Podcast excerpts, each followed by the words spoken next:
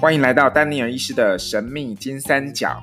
金三角指的是结构、化学、情绪、人体健康的三个重要面向。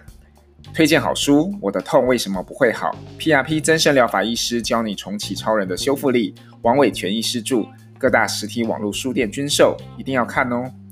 这是一个快乐讨论整合医学的频道，频道内容不止传统医学，有时也涵盖中医、功能医学、自然医学。预防医学，甚至部分的另类医学，请斟酌参考。如有疑问，应询问您的专业医师。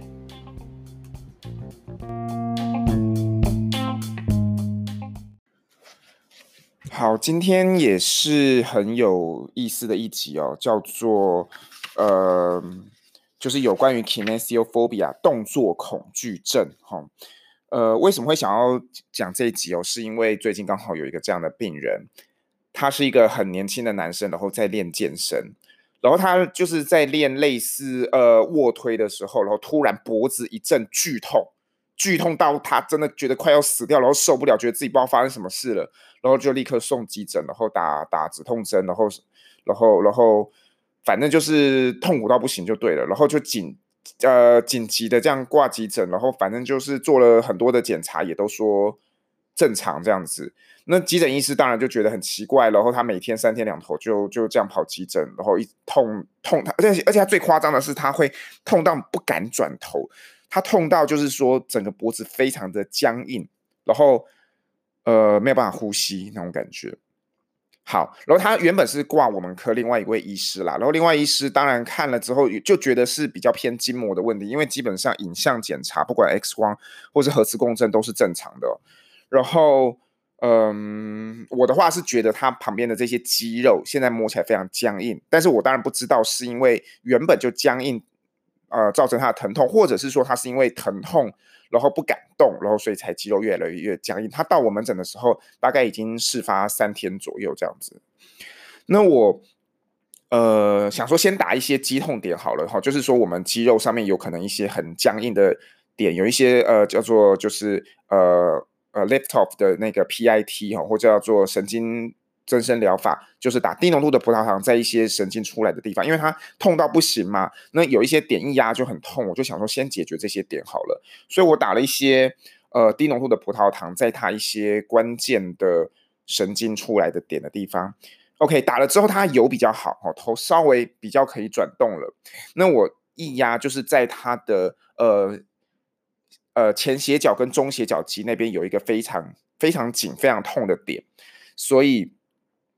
呃，在那边我用比较长一点的针去去打一些呃，就是肌痛点，然后一打的时候，哇，那个一直跳，就是那个肌肉会跳跳就这样子跳。好，我不知道大家如果有做过干针啊，或针灸治疗，或者是用这个低浓度的葡萄糖，或者是麻药打过那些肌肉酸痛的点哈，尤其是像我们的斜方肌、肩颈酸痛哈，如果你去用针灸搓的话，有时候会一直一直释放那个压力哈，会跳一下、跳一下、跳一下，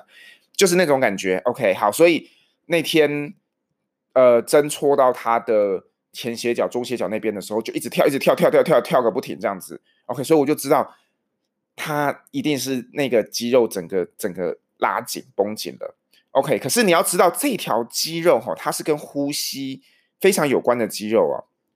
好，对，所以这就是上次那个呃阿周老师哈，那个讲到呃呼吸辅助肌的时候，也有提到的肌肉，它是跟。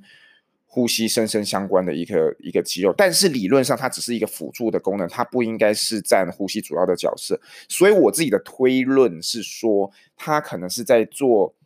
呃卧推的时候，然后它可能到了一个重量，它推不上去，然后它就用一个憋气的方式去硬出力，就是就是我我推不上去，但是我就憋住，呵，硬筋就把它就把它拼上去，就把它干上去了，这样子。哇，然后就就突然，那那你知道他他整个硬硬拼上去，他就用很多脖子的肌肉，所以他不是用他的胸肌，理论上卧推是要练胸肌嘛，他不是用他的胸肌在推那个那个哑铃，他是用他脖子在推那个哑铃。那你想，他可能都已经不知道推到，我不知道他推到几公斤重，反正你的脖子基本上是不太可能承受那个重量的。OK，所以就哇，那那个肌肉整个就拉伤了，受伤了这样子。OK，所以我的我的整个我的想法是这样了哈，因为。因为除了后来哈，我就是帮他约了我的那个呃特约门诊，增生疗法的的约诊。OK，所以到那个约诊，一个人可以看半个小时啊，所以我就会用超超，我也会用超音波比较仔细的看他到底哪里出问题。他最痛的地方，果然好，就是在呃呃胸锁乳突肌前斜角、中斜角这一段，哈，这些一些地方神经的第六七节左右那边都有一个比较严重的一个神经的压迫，然后导致于他的手动作也是很僵硬的，很奇怪，没有力气的。好，所以我做了一个神经解套注射哦，在在那边的一些神经把它打开来，然后除此之外，我也发现他的这个锁骨下肌是很紧的。OK，这很很合理啊，因为他卧推其实最主要的就是会用到呃胸肌嘛，胸部的肌肉，他呃这些胸部的肌肉基本上都会连到我们的锁骨，然后它的胸锁。关节哈，就是锁骨接到胸骨中间内侧的这个关节，还有它锁骨接到外侧的这个肩峰锁骨关节，也看起来都是有问题的。所以表示他说，表示他就是，你知道我们的上肢啊，完全就是靠锁骨来来治，呃，就是来嗯、来来活动，就是它是锁骨是唯一连接我们身身体的中轴跟跟上肢的一个一个骨头。所以，如果他锁骨，我不知道他可能之前这里就有受过伤，或者是他真的使用的方式都不对，让他过度使用导致一个慢性受伤。然后加上他举不上那个力量，他又用憋气来代偿，所以导致于他这一次呃发生这样子的一个剧烈的疼痛，那个疼痛是非常非常剧烈的，所以他吃了大量的止痛药，然后送急诊好几次，然后每次都打很多止痛针，但是每次止痛针药效退了，他的疼痛就又回来。就是一个这么样严重的一个 case 哦。好，嗯，可是它还有一个很特别的现象，就是我今天讲的主题哦，因为前前情提要讲那么久，重点是什么？重点就是帮他处理完这些紧绷的肌肉还有神经压迫的点之后，他还是无法转头。我是说无法主动转头，就是说我让他被动的转头，就是我稍微轻轻用手去辅助，或者是我叫他你现在有意识的自己头。往右边转，往左边转，他是转得过去的，就他是头是真的可以，可以自由活动而没有疼痛的，但是他不敢转，他已经可以转了，但是他不敢转，他已经，他到那个增生疗法的那个门诊，大概已经事发一个多礼拜了啦，所以他脖子就已经僵硬在那边一个礼拜了。那那你自己想，你如果说就像就像戴一个紧箍咒，或者是说戴个颈圈好了，你现在假设哦。有一个人，你现在自己套着这个颈圈，然后把你颈圈固定住，然后现在一个礼拜，我不要说一个礼拜，可能三天就好。你你你你你一直固定的脖子不动，突然把这个颈圈拿下来的时候，你会发现你真的不敢动脖子，诶，是真的不敢动。我我敢讲这句话，是因为我有经验，我曾经颈椎受伤，然后呃在床上四肢瘫痪两个多月，然后因为我颈椎受伤嘛，所以我一定是有戴颈圈，而且是真的很。很固定性很强的那种颈圈，不是说那种软的保护型的颈圈，它是，我是那个颈圈是真的让我动弹不得的，脖子动弹不得的那种颈圈哦。那当然当时是有紧急性的必要啦，所以也必须戴。OK，可是我戴了呃快三个月，好，那个是医疗上目前也是这样做，就是基本上颈椎严重损伤，我像我那样四肢瘫痪两个月，颈圈真的要戴两三个，颈圈就是那种固定式的颈圈要戴两三个月。好。我戴下来放下来那一天，我真的是完全没办法动哎，然后整个肌肉当然也都僵硬了啦，然后完全没办法动。就是我转头的时候，我是真的转不过去。可是当呃做了几次物理治疗，物理治疗师帮我放松我脖子这边的筋膜的时候，我慢慢可以转过去了。但是我就觉得很怪，很不习惯，所以我还是不太敢转。所以我其实很能体会这位病人的感受，他并没有戴颈圈，他只是因为一次的剧烈受伤，然后造成一个剧烈的疼痛，他不敢去转他的脖子一个多礼拜，之后他就再也不敢转转脖子了。为什么？这个我们叫做 fear avoidance，好，就是说一个恶性循环呢，他是呃害怕，然后就会去避免。哦，他他会去这样子的做，这个在病人身上很常见了。那这个就会导致后面的一个结果，叫做我提前面提到的哈，这个嗯，kinesiophobia 就是动作恐惧症。为什么？因为他一动就痛，一动就痛这件事情已经深植脑海，好，就是深植我们的杏仁核啊，或者是反正就是脑里面的非常多的结构。已经有这个很强烈的讯息告诉你，这个是跟我们的生存有关的。就像我们小朋友，或者是你长大的过程中，如果你曾经碰到电，你曾经碰到火，你被烫到一次，那个是很剧烈的痛，你就被吓到，你就会知道说，我不该这么做，我不该去碰火，我不该去碰这个插头，会被电到，会被烫到。那人任何事情其实都是一样，所以当他知道他一转头就会痛得要死的时候，我就不敢转头了，我就再也不敢转头了。所以这个这个是很强烈的一个感觉输入哦，就是你的脑袋会会永远记得这件事情，这是人类几千万年、几百万年的演化告诉你这件事情，就是说有一件事情会影响到你的生存的，会让你死快要死掉的，你是绝对不会做的。好，所以他有很严重的这个 fear fear avoidance fear avoidance behavior，就是中文就是翻。呃，恐惧避免的一个一个行为或信念。好，哇，所以他真的是超严重的一个动作恐惧症。他他真的就是不敢转头，因为他明明可以转的，就是在我跟他讲你转转看，你转转看，鼓励他的情况下，他是他是 OK 的。他他转转到底哦，角度都很很跟正常人是一样的，转到正常人的角度，他都不会痛。他虽然动作慢慢的转，他就是不敢很快的转，但是他就是就是怕怕会痛。是，虽然他理智上知道不会痛，但是他就是怕会痛，因为那个记忆实在太可怕、太恐惧了。OK，好，这个是这个是呃，在很多疼痛的治疗上面哦，非常非常有名的一个现象哦。那呃，那所以后来我这个治疗这次之后，我请他去做 FSM，就是。呃，可以，大家可以搜寻哦，FSM 就是中文翻定频微电流治疗，或者是呃频率共振微电流治疗，它是一种呃算是一种电疗微电流，所以你不会感觉到电，好，但是它会用很多频率去跟你的肌肉组织共振，那它甚至有跟恐惧或者是说呃脑部这些呃跟恐惧相关的一些构造，或者是说跟动作控制相关的结构。相关的一些频率，哈，可以去做调整。所以后来我就是请请我们的治疗师帮他做这个呃定频微电流的治疗，然后希望能够呃放松他的肌肉，放松他的心情，然后让他去做做呃不要害怕，不要去发生这个恐惧，避免的这个行为，然后去想办法去去除掉这个这个。动作恐惧症。那另外，我可能也会想说，不再帮他安排别的啦，因为我当时打完针的时候，也有帮他做一些 EMDR 哈，就是一些眼球的去敏，然后再加上，嗯，可能也可以帮他安排这个机器人附件哈，有一个是可以带的头的，让他用头去去做一些动作控制的，所以可能会需要一段时间哈，因为他他已经养成这个习惯，加上这个恐惧是可能是深植脑海的。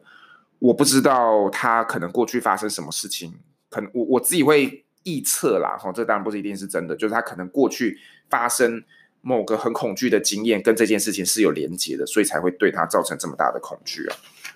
好，那这个就讲远了。那在我的这个书里面呢，就是呃，为什么我的痛不会好？PRP 增生疗法医师教你重启超人的修复力这本书，其实我这本书哦，不是只讲增生疗法哦，它讲疼痛的各个面向。所以我一开始的说明其实叫只只叫做为什么我的痛不会好这样而已哦。那里面有一个我非常想要传达的观念，就是我刚刚讲的动作恐惧症。动作恐惧症不只是会发生在刚刚那样子的病人，任何的疼痛只要它变慢性了，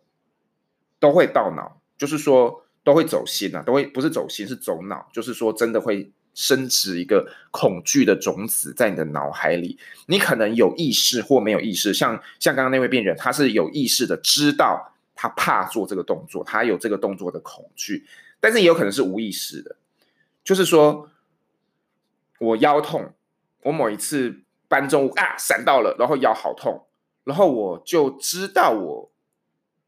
这个动作这个角度哈，我腰到了这个角度的时候是会痛的。你你你的不是我，你不是自己跟自己讲哦，你不是很清楚的知道这件事情，是你的潜意识。好，讲讲浪漫一点，就是说你的潜意识，你的脑海中有某个地方知道说，我的腰只要弯到左边，往前，往往侧边一点点，在这个角度的附近就会疼痛。所以我每次做任何动作的时候，只要快要到那个位置，我就会去闪它，我就会去避开它。好，这会导致什么结果嘞？这会导致一个结果，就是我不敢去，我不敢去那边。好，我的腰不敢去那边，那不敢去那边怎么办？那就只好去别边呐，去别边我知道是安全的、没有问题的的地方。呃，那那就那就那你就会一直去那边，一直去你觉得安全的地方嘛。好、哦，不敢去的地方，为邦不入，这样那边那边我就一直不敢去，那我就一直去我敢去的地方，一直去，一直去，一直去，一直去会怎么样？最后就有可能会过度使用，然后导致一个一个拉伤。OK，所以这就是为什么上次那个阿周老师的那本书啊，哦，阿周老师的这本书我我觉得我觉得非常的好，因为他不但讲呼吸哦，然后他也有提到这件事情。就是疼痛的原因跟你想的完全不一样，椎间盘突出、骨质疏松、脊椎侧弯、骨刺都不是腰痛的主要原因。这些其实都跟就它当然有关，但是但是绝大部分的腰痛其实并不是因为这些东西造成的。那那甚至在这在阿周老师的这本书哦，李耀周老师的这本书的的三十四页也有讲，姿势跟疼痛其实也不是那么有关。以前我们很多人会讲，你骨盆前倾哦，就是我们的骨盆一直往前弯，造成我们的腰椎有一个很凹的一个 S，这个被认为是跟腰痛有很大的关系。可是后来啊，有非常多的研究发现，也不是这个样子哈。就是说，嗯，好，因为根据研究吼，没有腰痛的人，男性有百分之八十五。女性有百分之七十五也是骨盆前倾的，所以骨盆沿前倾或者是腰椎过弯都不见得跟腰痛有关，所以姿势好像跟腰痛也没有那么有关系。那到底什么有关呢、到底什么有关呢、好，阿周老师的书这边就告诉你，姿势不是唯一重点，选择如何做出动作才是关键。好，这就是跟我书里面的这个讲到一样的概念啦。我就是要讲这件事情，就是说。重点是你有没有办法选择？你有没有办法去到你想去的地方？如果说你一直只去你去，就是你有一个关卡，你有一个地方，刚刚讲的哈，你的有一个种子在那边，就是说我我的腰只要一到那个角度、那个位置，就一定会发生疼痛，所以你的潜意识就告诉你不能去那边，那就惨了，那你的选择就少了，你的选择就变少了，那你就发生过度使用，然后产生腰痛的几率就会大增。OK，我非常喜欢的一个一个研究哦，我到时候会把链接放在呃这个下面说明下面哈。那在我的书中一百二十七页，这个有一个非常美的图哦。这个研究就是请呃两组人，正常人腰不会痛的人跟腰痛的人去反复搬重物，好，去反复的搬，一直搬，一直搬，一直搬，一直搬，一直搬，然后看看他这个做出来的热点哦。然后你会发现。上排，我这这个这个图里面总共坐了六个人，呃，正常人会一直去变化他的竖脊肌，就是我们搬重物会用到的一个重要的肌肉。竖脊肌它会不同的变换位置，就正常腰不痛的人，我我有选择性嘛，我的腰并不会觉得说到了哪个位置会痛，所以我的选择性好多。我现在有一百种选择，我可以每次搬，我现在搬重一百次，我就可以有一百种选择。我可以每一种一百种选择，每一个都用一次，我也可以某几种用两三次，就是我我有好多的选择来搬这个重物，所以我分散了这个压力，腰就不会痛。好，可是腰会痛的那一组，他在搬重物的时候很奇妙，他的压力点一直集中在同一个部位，他反而是集中在同一个部位，因为他的选择性变少了。就是说我正常有一百种选择，他可能只剩下只剩下两三种选择。他每次要搬重物的时候，就是只能从那两三种选择里面去选，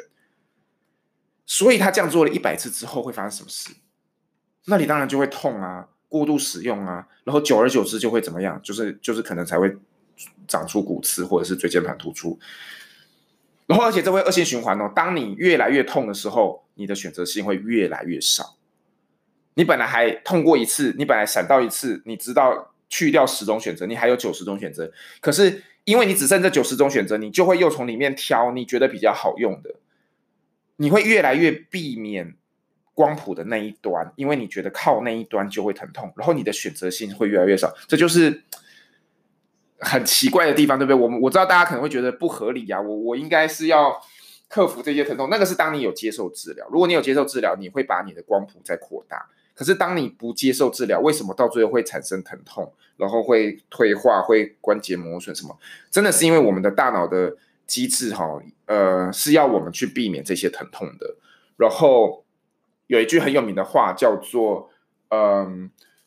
呃，path of least resistance 啊，就是我们的大脑会找阻力最小的一段路，就你就是像电路一样，你知道吗？就是说我们以前学电路学嘛，是不是有说某一条路，如果说它的阻力是电阻是最小的，我不管旁边比起来怎么样，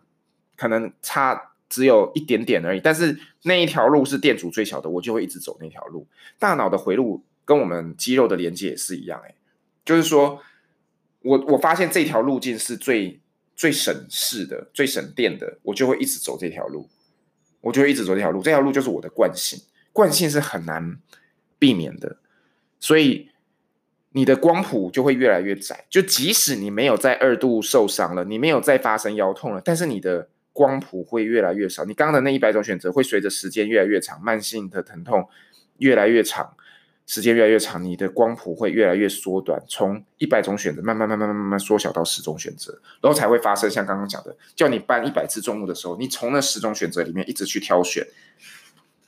最后你就真的只剩下一种选择，然后那个选择就被你用烂了，就被你用坏了。所以，那要打怎么打破这个恶性循环？怎么样打破这个 cycle？其实真的只有一个方法，就是要接受专业的治疗。哦，那专业的治疗方法就很多种。我我会觉得越慢性的疼痛真的越复杂，它牵涉到结构、化学、情绪的层面都越广，需要治疗的方式就越层面。比如说结构上，它可能真的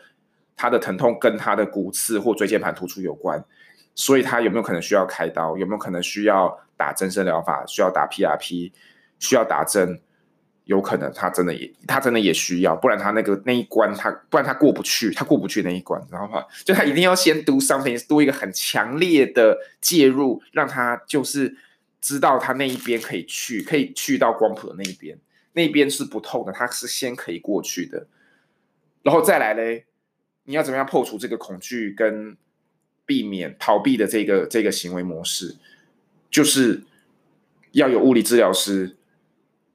去帮你做很多的训练，比如说红绳，或者是姿势矫正的矫正性的一些动作训练，然后呃，或者是说很多人知道那个四足跪姿做那个猫猫牛式哈，或者叫猫猫犬式，那个其实是很好的一个治疗方式。但是那个其实如果真的很慢性疼痛的人，是需要治疗师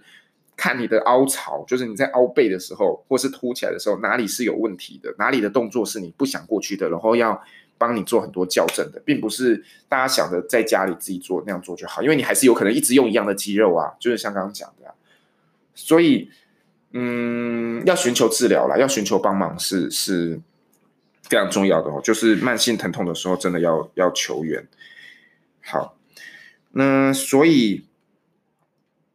结论哈，结论就是说，呃，动作恐惧症是来自于我们的呃恐惧。逃避的这个恶性循环，那为了要打破这个循环，要接受专业的呃物理治疗或者是医师的介入。你的慢性疼痛如果越久，这个会是一个越漫长的一个过程，而且它不止影响到你局部的结构，你的结构那边可能肌腱、韧带、肌肉都受到影响。再来有一个叫看不见的结构，就是我们的动作控制，刚刚讲的。你的大脑跟这块肌肉的连接是怎么样的？你的选择性，你怎么样？现在只剩下十个，要怎么样再把它增加，增加回一百个？这个是需要很好的一个专业的动作控制的训练，才有办法抢救回来。再来有没有化学性？有可能啊，你这边有可能有受到很多，这边可能有很多的呃发炎物质哦，那在这边累积，然后再来情绪，你有可能是有很大的一个情绪卡在那里，然后这些成为一个你很不好的经验，然后嗯。情绪上面的治疗也可能会需要一点介入哈，会我这就是为什么腰痛、慢性腰痛的一个治疗里面有包括认知行为疗法，就是因为慢性腰痛其实跟跟情绪是大有关系的，是可以说是所有疼痛里面目前证据研究最强烈的。就是你如果要问我哪一个痛跟情绪关系最强烈，我会告诉你就是腰痛，而且这是有很多证据显示的，不是我自己随便讲讲或感觉而已，大家自己去找科学期刊论文。就会告诉你腰痛充满情绪，腰痛是一个超有情绪的一个疼痛，就是就是就是很多的腰痛到最后都要接受认知行为疗法，就是情绪的一个治疗，因为它它会深深的影响到你的情绪。然后认知行为疗法有一个很大的重点，就是说你到底想要做什么？你你如果没有这个腰痛，你想要做什么？你想要出去散步？你想要做的事情是我可以爬山，我想要可以游泳，我想要可以出国玩。我想要可以做我任何喜欢做的事情。我想要骑脚踏车。那认知行为疗法就是类似小目标小赢，就是说我先给你定一个小目标。你我想要出国玩，那我可不可以先从在我家慢慢做一些简单的运动开始？可以之后我可不可以到到公园，到公园，然后家人陪我一起散步？我发现我是可以没有那么严重的腰痛，这个腰痛是不会影响我去散步的，不会影响我跟家人出去。在公园的，然后再来，我可以不可以跟家人跑到呃呃花莲、台东，或是垦丁，或是哪里去玩的？那再来，我可以达到我跟家人出国玩，这个腰痛可能还是存在，但是它不会影响我。OK，这是认知行为疗法非常重要的一个一个目标。好，那今天就介绍到这里哦，就可以讲这个动作恐惧症。